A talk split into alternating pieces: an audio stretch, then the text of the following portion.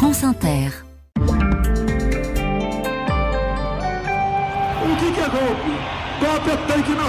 Et nous sommes d'abord au Brésil, Kevin, où Jair Bolsonaro a fait son show. L'ancien président d'extrême droite euh, en meeting en plein air hier dans les rues de Sao Paulo. Des dizaines de milliers de ses partisans sont venus l'acclamer.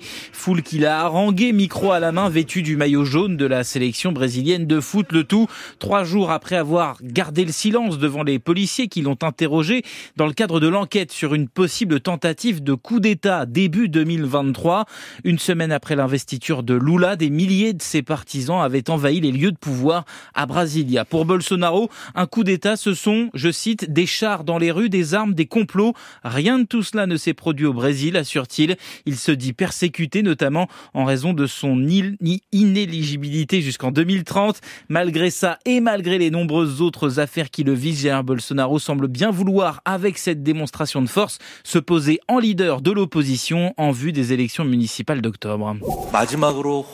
Et nous sommes maintenant en Corée du Sud où le gouvernement essaye de convaincre les internes de retourner à l'hôpital. Oui, ou plutôt pose un, un, ultimatum. Ceux qui reprendront le travail avant jeudi ne seront pas, je cite le ministre de la Santé, tenus responsables du passé. La semaine dernière, 10 000 jeunes médecins ont démissionné, soit 80% des internes. 9 000 d'entre eux ne se sont pas représentés euh, au travail aujourd'hui. Ils manifestent contre le projet de l'exécutif d'augmenter les admissions en fac de médecine pour avoir plus de médecins et ainsi faire face au vieillissement de la population. Les opposants, eux, estiment que cela ferait baisser le niveau des futurs praticiens. Les partisans de la réforme leur répondent qu'ils craignent en fait surtout la baisse de leurs revenus. Quoi qu'il en soit, le mouvement perturbe grandement les hôpitaux. Les urgences sont au niveau euh, d'alerte maximale. Des opérations ont dû être annulées. Ceux qui refuseraient de revenir euh, à l'hôpital pourraient voir leur permis d'exercer euh, suspendu durant plusieurs mois, menace le gouvernement, qui rappelle aux internes qu'ils sont dans l'illégalité puisqu'en Corée du Sud, les médecins n'ont pas le droit de faire grève.